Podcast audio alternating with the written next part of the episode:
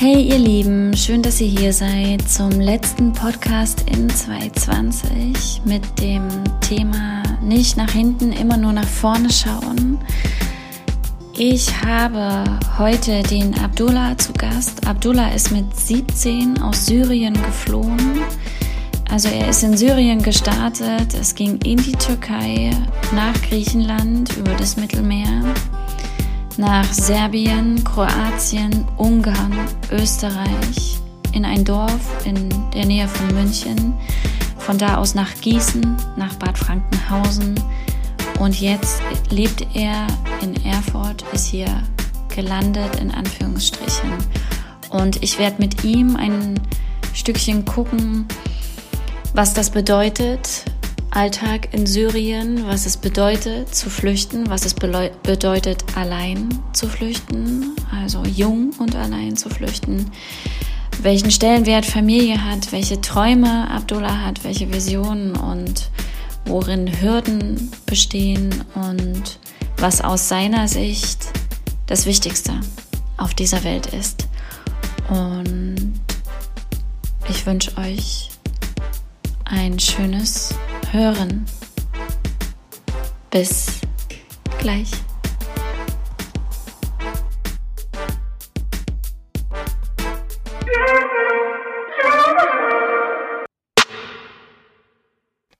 Abdullah, herzlich willkommen. Schön, dass du hier bist bei Laut und Leise. Danke. Äh, es freut mich auch, dass ich da sein darf. Und ja. Mhm. Ähm, ich würde heute gerne ein bisschen mit dir über deine Geschichte reden. Du kommst aus Syrien und bist mit 17. Mit 17, genau. Geflohen. Nach Deutschland ausgewandert, ja. Ähm, bevor wir das machen, bevor wir mal ein Stückchen tiefer in die Geschichte einsteigen, sage ich allen noch, dass neben Abdullah seine Freundin Lilly sitzt. Und die frage ich jetzt mal ganz kurz, wie sie Abdullah in drei Sätzen beschreiben würde. Was ist Abdullah für ein Mensch? Und Abdullah ist sehr aufmerksam. Er achtet auf Kleinigkeiten, merkt sich das sehr schnell und ist sehr intelligent und zielstrebig. Ja. Danke. Okay. Was magst du an Abdullah am meisten? Seine ruhige Art, dass er sehr viel Ruhe ausstrahlt. Ja. Dankeschön. Du bist mit 17 aus Syrien geflohen. Ja oder musstest mit 17 aus Syrien fliehen?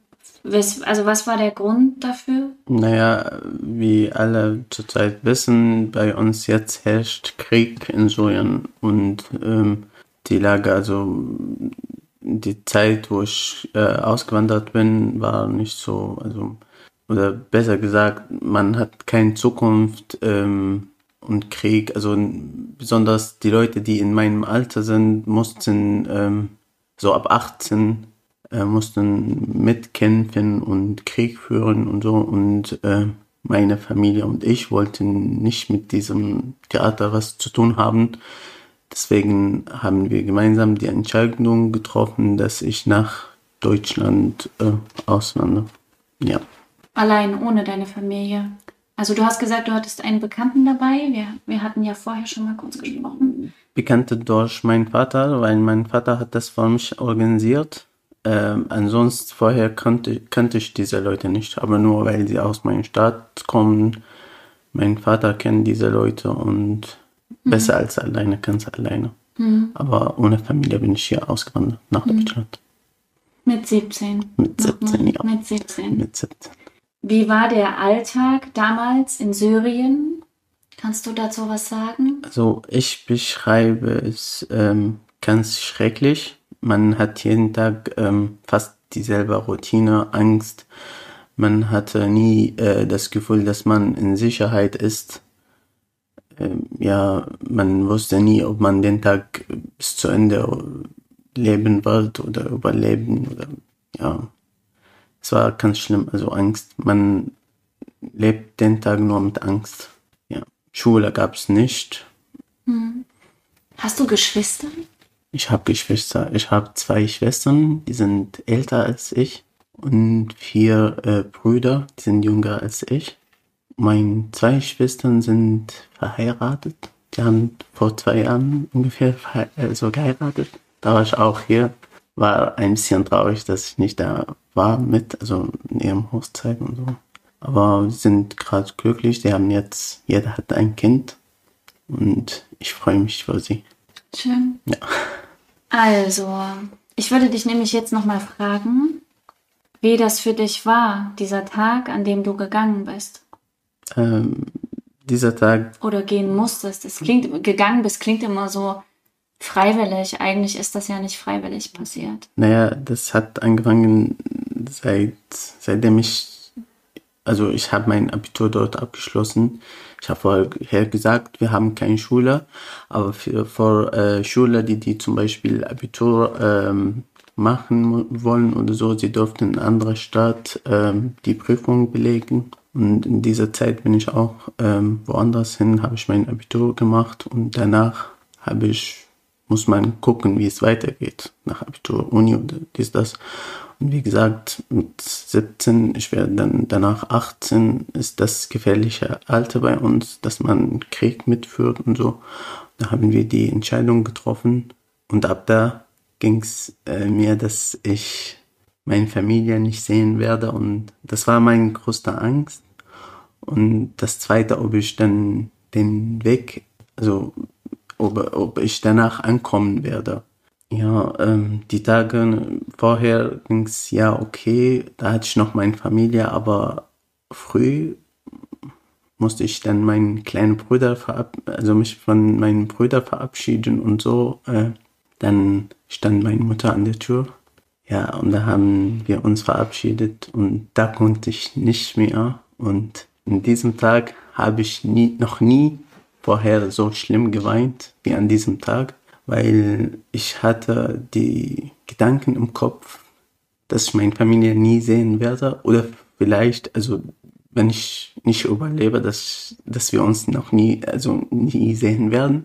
Ja, aber, oder wenn ich ankomme, dann weiß ich, es wird dann dauern, bis ich meine Familie wiedersehen kann oder, mhm. ja, und dann habe ich fast die ganze Weg, also ich muss dann von wo ich mein Abitur gemacht habe in Hammer nach Araka. Da war mein Vater dort und er hat für mich dann alles organisiert mit diesen Leuten und dann haben wir, ähm, ja, wie gesagt, diesen Tag, also da musste ich von Hammer nach Araka vier Stunden fahren.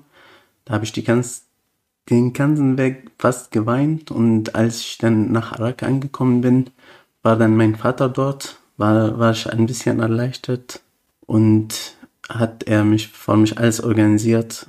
Zwei Tage danach musste ich dann los aus Araka an die Grenzen von Türkei, damit ich meine Reise beginne. Ja, ähm, das war auch das zweite, also zuerst habe ich meine Familie an Hammer verabschiedet, dann musste ich meinen Vater, also mich von, von meinem Vater nochmal verabschieden. Und ja, also das war ganz schwer für mich, kann ich nicht beschreiben. Und immer wenn ich mich an diesem, an diesen zwei, drei Tage erinnere, dann weine ich wieder oder ja, bekomme ich Tränen oder ja. Mhm. Du hast Kontakt zu deiner Familie mittlerweile? Ich habe fast jeden Tag Kontakt ja mit meiner Familie. Zum Glück. Ja. Ihr ja. telefoniert? Oder? Wir telefonieren, Videotelefonie oder mhm, okay. schreiben oder ja. Okay. Puh. Ähm, Du bist ja, in den, ja. äh, du bist gefahren mhm. dann mit dem Bus oder nach Araka? Mm, also wie gesagt, mein, also meine Mutter und mein Bruder waren mit mir, wo ich mein Abitur gemacht habe in Hammer. Mhm. Ähm, dann bin ich ja mit dem Bus von Hammer nach Araka gefahren. Da, dort war mein Vater, hat auf mich gewartet und von dort musste ich dann ja mit dem Bus nach, ähm, also an, die Grenze äh, von Türkei mit dem Bus fahren, ja. Hm. Und dann? Wie ging es dann weiter? Und dann, äh, als wir an der Grenze waren, da haben auf uns die Schleuser gewartet. Wir haben uns ja bei Handy kontaktiert und so. Sie haben uns dann durch die Grenze, also an die Grenze von Syrien nach Türkei gebracht. Dann mussten wir auf bis ähm, dunkel wird dann mussten wir so knapp zehn Stunden laufen, von neun bis um fünf früh durch die Berge und so. Das war auch ganz schlimm, ganz schwer. Also ich war damals 17, ich konnte ja laufen, springen, dies, das, aber mit uns waren Kinder, waren alte Frauen, aber trotzdem, wir haben die, die Kinder auf die Schulter getragen und trotzdem die alte Leute an die Hände gehalten und den Weg weitergegangen, bis wir ja in die Türkei angekommen sind. Hm. Und dann, und, als ihr in der Türkei angekommen seid? Und dann, ähm, da gibt es dann andere Schleuser. Wir mussten dann von Türkei nach äh, Griechenland mit dem Boot fahren. Das ist die Stadt Izmir heißt in, in Türkei, die ist nah von Griechenland durch das Meer und so.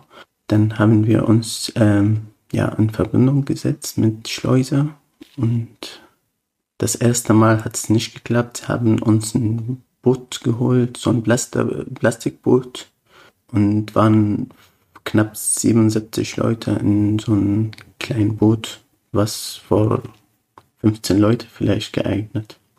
Es war ganz schlimm. Die Leute saßen fast aufeinander und sie haben uns ein Boot auch mit so einem kaputten Motor gegeben, wo es immer ausgeht. Die ganze Zeit ging es nur aus. Und weil es, als wir dann fast, was weiß ich, zwei Kilometer im Wasser waren, weit vom Strand, hat das Wasser angefangen ins Boot, äh, ins Boot reinzuspringen. Und das Boot war fast halb voll. Und weil kein Platz gab, konnten wir das Wasser nicht rausholen. Äh, zum Glück kam die äh, Wasserpolizei oder ich weiß nicht, wie man mhm. nennt, mhm. von Türkei und die haben uns rausgeholt. Da hatten wir wirklich Glück. Und das zweite Tag äh, haben wir uns nochmal mit diesem Schleuser uns in Verbindung gesetzt und wir haben uns beschwert, da haben sie uns in nächster Tag ein besseres Boot geholt. Da waren wir wirklich weniger 30 Mann, also Leute.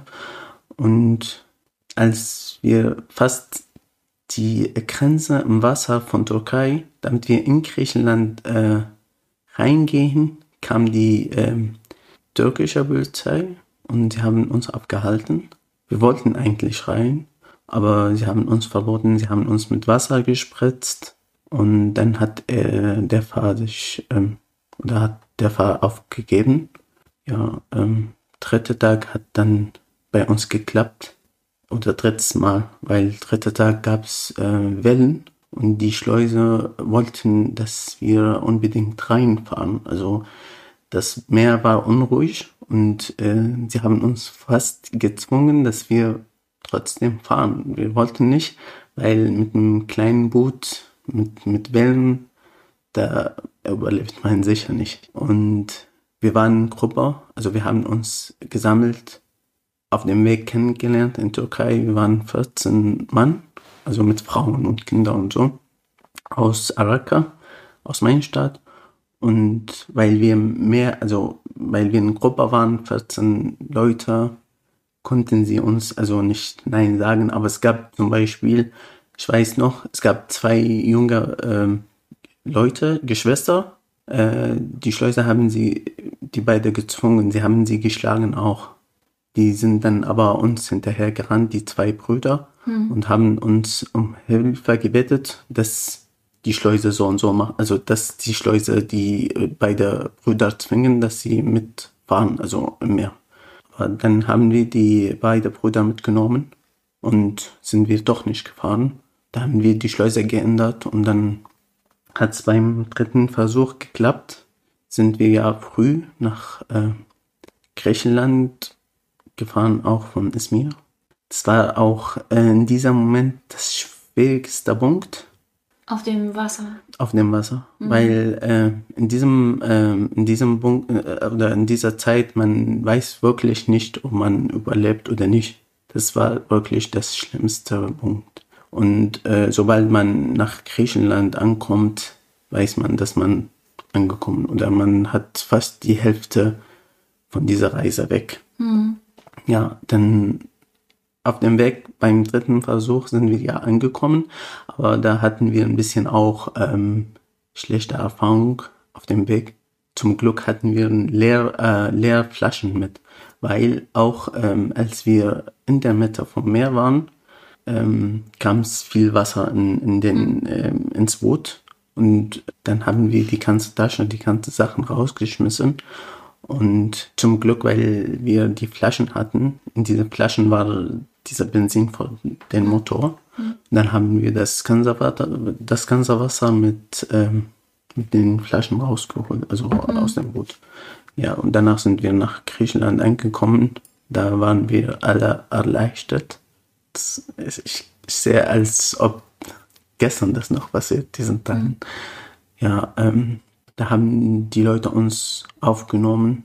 Wir mussten, als wir nach Griechenland in diesem Insel, heißt Mitalini, sind wir dort angekommen, mussten wir dann laufen von zu diesem Camp, wo man sich dort hm. meldet oder so, dass wir ja, ja so eine Erstaufnahme. Genau, genau. Ja. Die Leute waren wirklich hilfreich. Also auch die Leute, die ähm, an uns vorbeigefahren sind, wenn sie geguckt haben, ähm, waren Kinder oder alte Frauen, so haben sie die Frauen oder die Kinder mitgenommen auch. Mhm. Äh, umsonst ohne Gegenleistung oder irgendwas. Ja, das fand ich wirklich gut. Mhm. Ja. Als wir dann in äh, Griechenland waren, dann mussten wir von dieser Insel nach äh, Athen, die Hauptstadt von Griechenland, fahren mhm. mit dem Schiff. Mhm. Ja, das war das schönste Punkt, weil ich vorher noch nie Schiff gefahren bin und man hat das, man hatte das Glück, dass wir ja das Schwierigste vor uns weg hatten. Also, mhm. ja. Dann sind wir nach Athen gefahren und von dort, da gab es dann die Deu Deutsche Rote Kreuz. Das Deutsche Rote Kreuz. Ja, genau. Die gab es auf dem Weg und sie haben uns äh, geholfen. Da gab es auch äh, Stationen vor die, wo sie uns ähm, Kleidung gegeben und Essen, dies, das alles. Äh, das ging's ab Athen nach bis, bis ich nach Deutschland eingekommen bin. Das war fast an jeder Grenze von Makedonien oder Serbien und so. Sie haben immer Essen verteilt, Jacken, Socken, Regenschirm, ja. Mhm. Ähm, dann sind wir dann von Athen nach Makedonien mit, mit dem Bus gefahren. Und von Makedonien dann ging es mit Zug, Böse und so. Mussten wir auch ein bisschen laufen, aber das war nicht schlimm. Ähm, ja, und dann von Serbien nach Kroatien.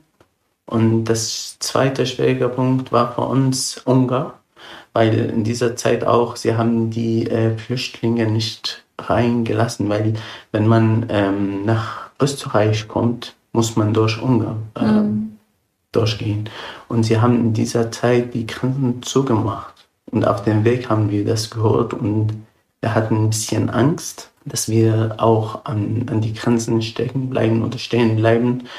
Äh, das war auch ein bisschen ziemlich kalt, kalt also im September. Ja, ähm, dann sind wir, dann gab es irgendwie einen Weg, durch die, ja, wie gesagt, da gab es die Deutsche Rote Kreuz und so.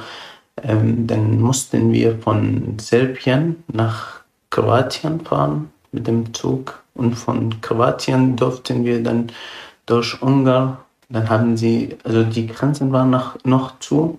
Da gab es, was weiß ich, knapp 5000 Leute, die, die dort gewartet haben an die Grenze von Ungarn. Als wir dann angekommen sind, ähm, wir haben so knapp fünf Stunden gewartet und danach äh, haben sie die Grenzen geöffnet. Dann sind wir reingegangen, durch Ungarn auch, sind wir mit dem Zug nach Österreich gefahren und in Österreich nach Deutschland. Mhm. Und in Deutschland war es aber erst ein Dorf in der Nähe von München, genau, dann Gießen, dann Bad Frankenhausen und jetzt Erfurt. Jetzt Erfurt, genau.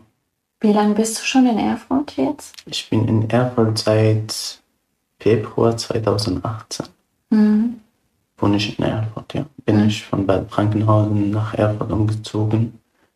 Da habe ich dann sofort meine Arbeit hier gefunden in Erfurt. Und äh, ich habe Deutschkurse hier besucht.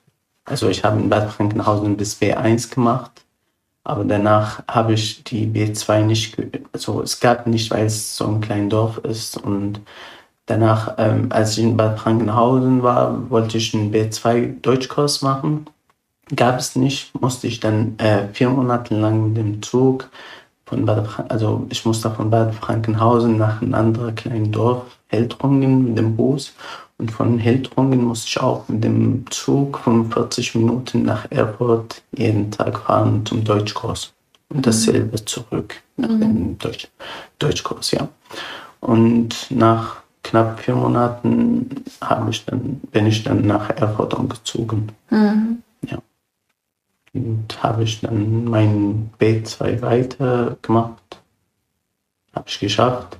Nach dem B2 äh, musste ich C1 für die äh, Uni machen habe ich dann angefangen, aber das war das den falschen Kurs. Ich habe vor den äh, vor die Uni B, äh, T1 Hochschule nennt man oder DSH machen müssen, äh, damit ich mich an die Uni bewerben kann. Mhm.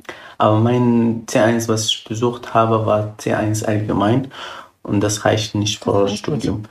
Ja, dann habe ich nicht weitergemacht und habe ich dann nach C1 Hochschule äh, gesucht oder DSH. C1 Hochschule bekomme ich nicht finanziert und ich kann das selber auch nicht, also es ist halt teuer.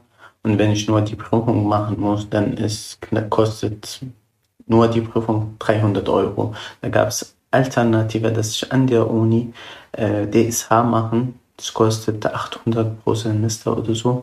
Aber das ging ja besser als, was weiß ich, ich weiß nicht, knapp 2000 vor C1 Hochschule, glaube ich. Mhm. Äh, war ich an der Uni hier in Erfurt und dann habe ich nach DSH gefragt und dann haben sie gefragt, was ich studieren will und so.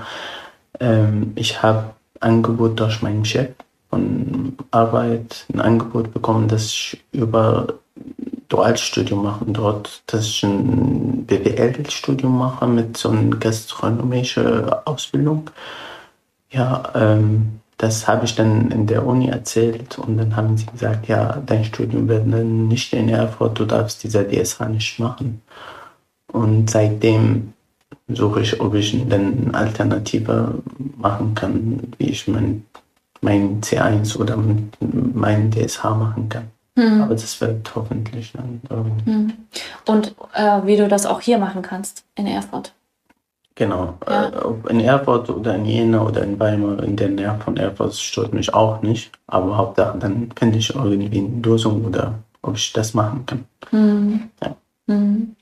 Das ist ziemlich viel, was du schon hinter dir hast. Wenn du so auf diese, ne, es sind fünf Jahre mhm. jetzt, ja. seit, seit diesem einen ersten Tag. Ja. Wenn du so zurückguckst, was war ein besonders schöner Moment? Du hast gesagt, das Schifffahren zum Beispiel. Ne? Was war ein besonders schöner Moment, an den du dich gerne erinnerst? Und was war auf dieser Flucht äh, ein besonders beschissener Moment? Ähm, so schöne Momente habe ich erlebt, zum Beispiel als ich ähm, neue Leute oder Freunde kennengelernt habe, wie zum Beispiel die zwei Bekannte, die mit mir oder mich begleiten haben. Besonders war, wie gesagt, äh, schon dieser Schifffahrt oder ich fand es auch besonders schon äh, die Leute, wie sie uns aufgenommen haben auf dem Weg. Zum Beispiel, wo wir in Griechenland waren, diesem Insel. Die Leute haben es gesehen, wie, wie wir angekommen sind. Man sieht ja, dass diese Leute geflüchtet sind. Äh, dann haben sie uns begrüßt und willkommen Gries und so. Das war, das fand ich ja total schön und gut. Und was nicht schon fand, ich, ähm, man hatte die ganze Reise nur Angst. Man wusste, ob man ankommt man, oder ob man äh, überlebt.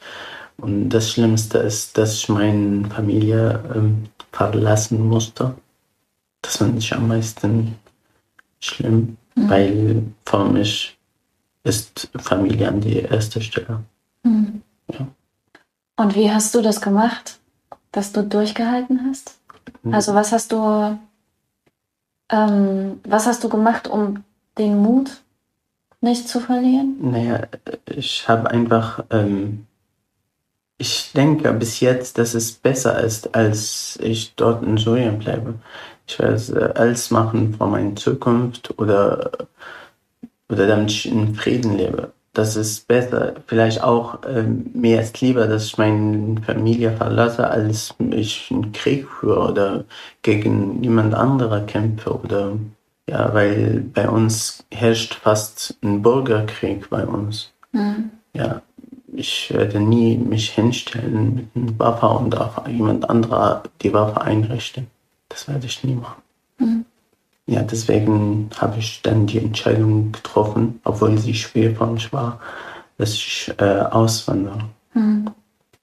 Und was hat dir dabei geholfen, den Mut zu behalten? Naja, ich habe gehofft oder nicht gehofft, äh, ich will was Besseres nach meiner Zukunft vielleicht. Dann wusste ich, wenn ich vielleicht äh, in Deutschland ankomme oder so, dann habe ich äh, besser Chance. Ich habe dann Chance auf Studium. Werde ich dann in ein Land, was man wirklich äh, Frieden kennt oder Freiheit schätzt. Mhm. Ja, ich habe in Deutschland die zwei Sachen gefunden, was ich in meinem Heimat nicht gefunden habe. Freiheit oder Frieden oder ja, bei uns leb, leben die Leute einfach, ähm, man spürt auch die Angst in, bei dieser Leute, egal ob vom, vor dem Krieg oder vor ähm, Politiker bei uns oder ja, mhm. deswegen zwar für mich ähm, positiver Sachen, an die ich denke, ja, das kann mir vielleicht helfen, wenn ich dort bin, auch wenn ich meine Familie nicht habe vielleicht kommt dieser Tag irgendwann und dann werden wir oder werden, werde ich meine Familie wiedersehen, egal ob in Deutschland oder egal irgendwo. Wovon träumst du? Was willst du gerne noch erreichen? Viele, also meine Träume sind viele.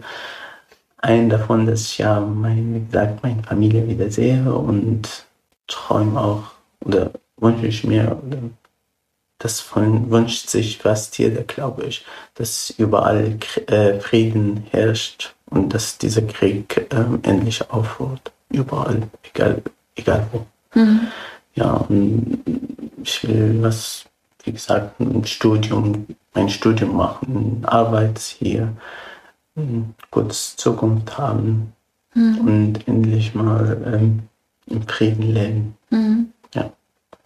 Du hast erzählt, du wolltest eigentlich Pharmazie studieren. Ja, ja das stimmt. Ähm, mein Vater ist äh, Apotheker. Wir haben auch Apotheker in Araka, in Syrien.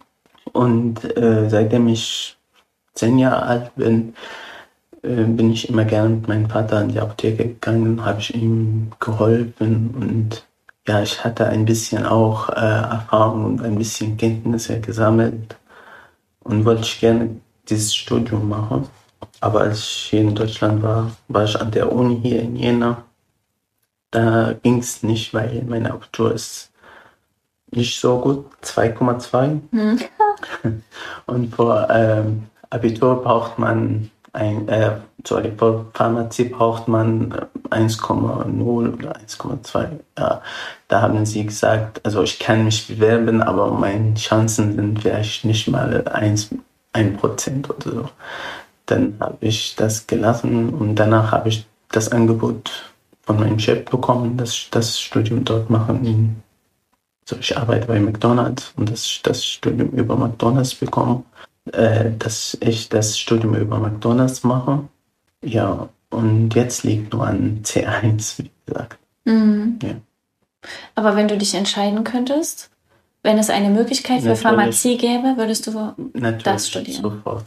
Falls sich jemand mit pharmazeutischen Studiengängen auskennt und eine Möglichkeit sieht, wie der Abdullah da doch noch reinrutschen kann, kann er sich gerne melden oder erzählen. Also wenn ihr jemanden kennt, der Ahnung davon hat, erzählt es einfach weiter und vielleicht meldet sich ja jemand.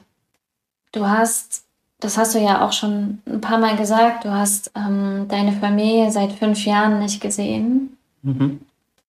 Halt, also meine Familie ist für mich wirklich, ich will nicht sagen, meine einzige Schwäche, aber ich fühle gerade zur Zeit, dass ich nur meine Familie brauche, mehr nicht.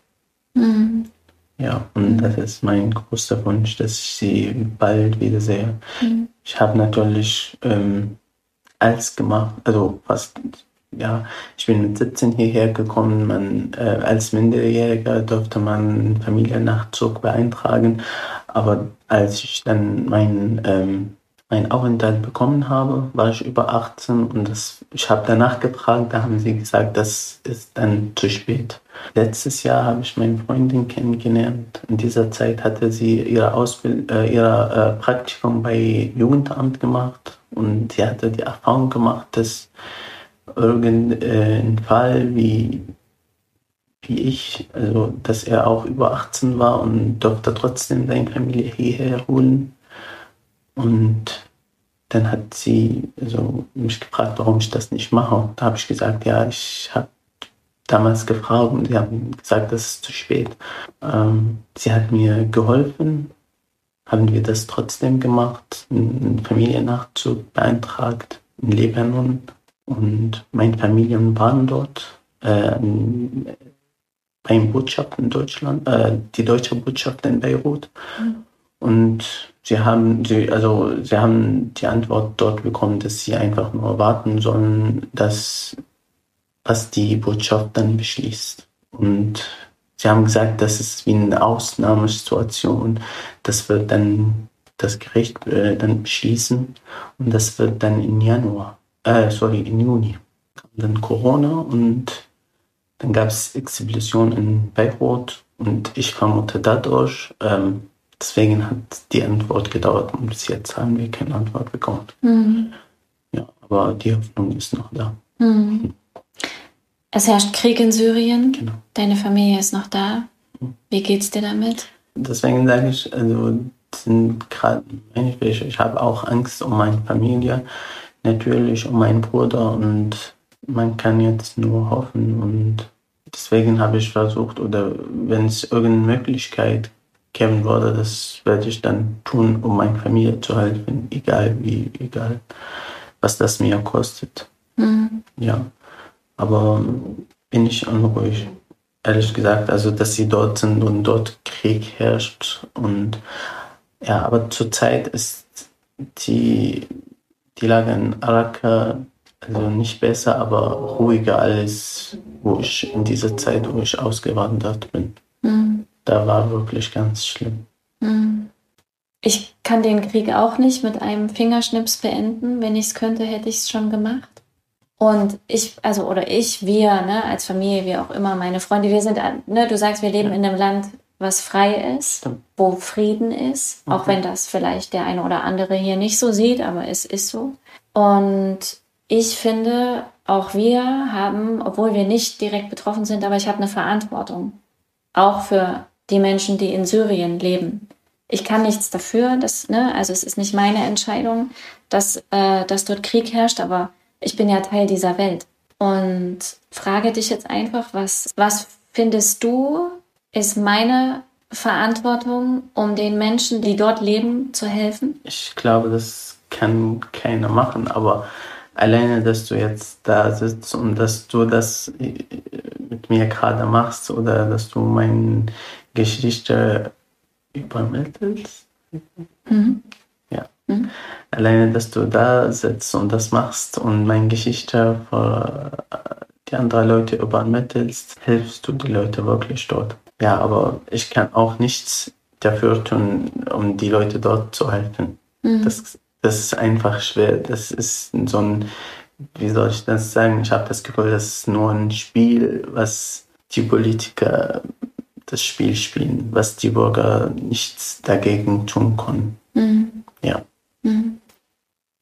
Ich habe jetzt einen kurzen Break. Ähm, es ist bald Weihnachten. Wie feiert man Weihnachten in Syrien? Also in Syrien, wir haben direkt also in Syrien leben ja Muslime, leben Christen, leben Juden.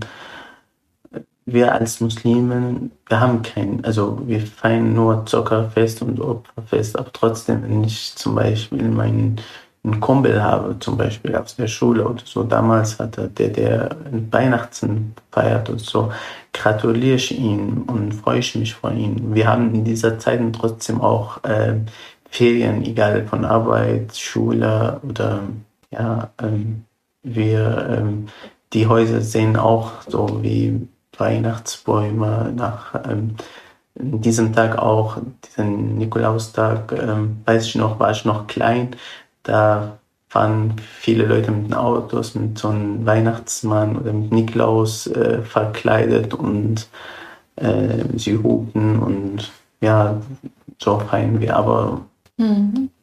Und wie wirst du Weihnachten hier feiern? Hier, Oder wie feierst du Weihnachten hier? Hier, sei, ja, seitdem ich meine Freundin kennengelernt habe, feiern wir jede Weihnachten zusammen, mit ihrer Familie auch zusammen. Ja. Hm. Es sind fast alle Fragen beantwortet. Ähm, ich steige aber immer mit so ein paar kurzen Fragen aus. Ich mache das jetzt bei dir nicht in der Art, wie ich sonst mache, weil es einfach nicht zum Thema passt. Mhm. Aber ich habe trotzdem ein paar. Wofür bist du dankbar, Abdullah? Ähm, ich bin wirklich für ähm, Deutschland dankbar. Habe ich dir auch letztens gesagt, ähm, dass sie mir eine Chance gibt, dass ich meine Zukunft irgendwie aufbauen kann, äh, was meine Heimat mir nicht geben konnte zurzeit. Ja, ich bin zwar ja ausgewandert aus Syrien.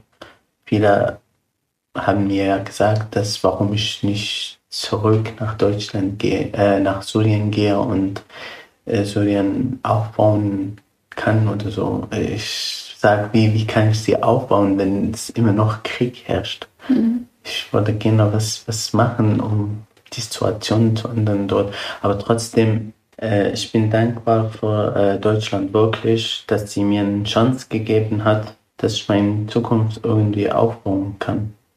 Zwar ich komme nicht aus Deutschland, aber ich habe das Gefühl, dass Deutschland wirklich wie eine Heimat für mich ist. Auch, auch wenn, wenn andere das nicht sehen, aber ich habe das Gefühl wirklich. Mhm. Ja. Wenn du deiner Familie jetzt in diesem Moment etwas sagen könntest, was wäre das? Äh, dass ich sie ganz toll vermisst habe. Mhm. Und dass ich mir wünsche, dass ich sie so bald wie möglich äh, wiedersehen kann. Mhm. Was rätst du den Menschen, die äh, Angst haben und unsicher sind, damit sie den Mut nicht verlieren? Ähm, ich würde sagen, nie nach hinten schauen immer nach vorne. Und wenn man irgendein Ziel hat, dass man trotzdem die Herausforderungen äh, gehen kann, egal was, egal wie. Und dass man, ja, wie gesagt, man soll es auch wissen, was man hat und nicht, was man nichts hat.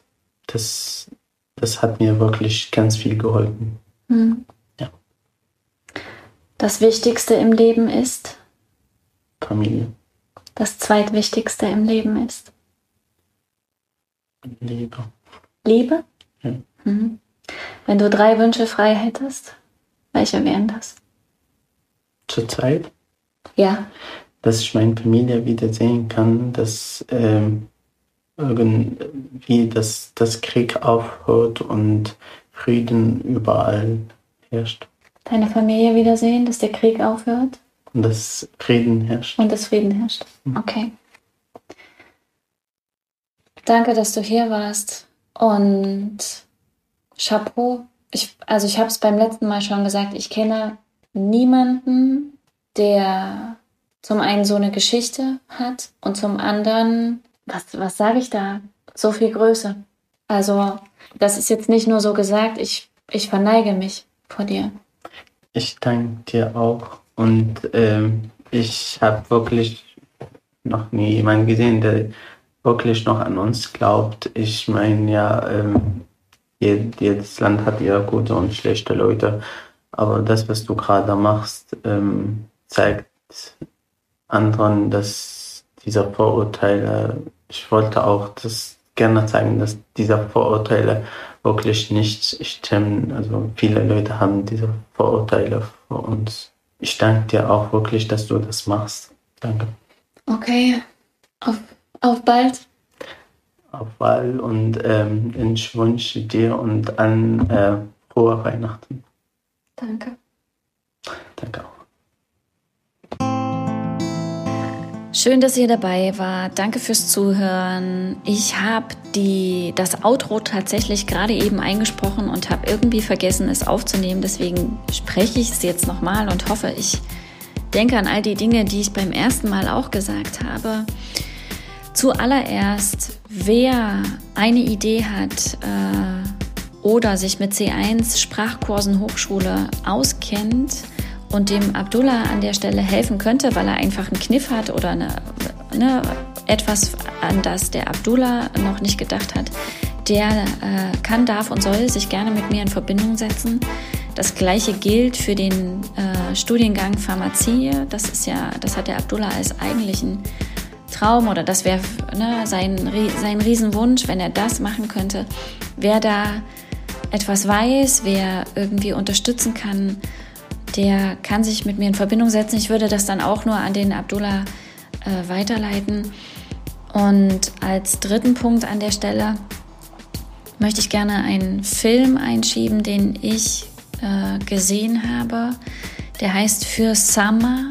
Den Link dazu äh, oder beziehungsweise den Titel würde ich einfach nochmal in die Show Notes legen. Für Summer ist eine Dokumentation oder ein Dokumentarfilm einer syrischen Journalistin, die ähm, die letzten Jahre des syrischen Krieges aufzeichnet. Ne? Es beginnt im arabischen Frühling mit all der Hoffnung, die damals äh, dort geherrscht hat. Und diese Journalistin zeigt den Alltag, den die Menschen in Syrien jeden Tag sehen, erleben, hören, fühlen müssen. Und ich finde, es ist ein sehr, also es ist ein Film, der sehr, sehr tief reingeht. Es ist ein sehr berührender Film. Aber ich finde, es ist ein Film, den unbedingt jeder gesehen haben muss, um einen Eindruck zu gewinnen, ähm, wie es den Leuten dort geht, um einen Eindruck zu gewinnen, was es bedeutet, im Krieg zu sein, um einen Eindruck zu gewinnen, was es bedeutet, trotz all dieser Dinge Hoffnung zu haben, Freude zu suchen und ähm, an etwas zu glauben. Diesen Film sollte jeder, jeder gesehen haben. Für Summer heißt der. Den äh, Titel, wie gesagt, schreibe ich nochmal in die Show Notes. Und ansonsten war es das an der Stelle. Ich danke euch fürs Zuhören, fürs Teilen, fürs Weitererzählen, dafür, dass ihr die Dinge in die Welt tragt, in eure Freundschaften, in eure Beziehungen dafür, dass ihr den Podcast weiterempfehlt. Er ist in diesem Jahr tatsächlich, er ist ja ne, ähm, im Frühling entstanden und ähm, dann war zwischendurch immer mal ein bisschen Ruhe, weil wir einfach ja äh, gesellschaftliche wechselnde Bedingungen hatten, die es für mich nicht immer möglich gemacht haben. Aber er ist tatsächlich mehr als tausendmal downgeloadet worden. Da freue ich mich riesig, riesig. Ähm, danke dafür. Und ich wünsche euch eine gute Zeit jetzt im besinnlich sein oder vielleicht auch noch im besinnlich werden, ein gutes Ankommen im neuen Jahr, ein gutes Abschließen des aktuellen Jahres. Und wer für die Zukunft sagt, er hat ein Thema, was er gerne mal in der Beratung, in einem Coaching anschauen möchte, weil es ihn einfach schon länger bewegt oder er eine Idee und eine Anregung braucht, meldet euch äh, bei mir. Ich freue mich, wenn ich euch an der Stelle unterstützen kann. Genau, in diesem Sinne, happy, happy 2020, kommt gut aus dieser Zeit in die neue Zeit, in die neue, neue, neue Zeit und wir sehen uns in oder hören uns vielmehr erstmal in 2021. Bis dahin, gehabt euch wohl. Ciao, ciao.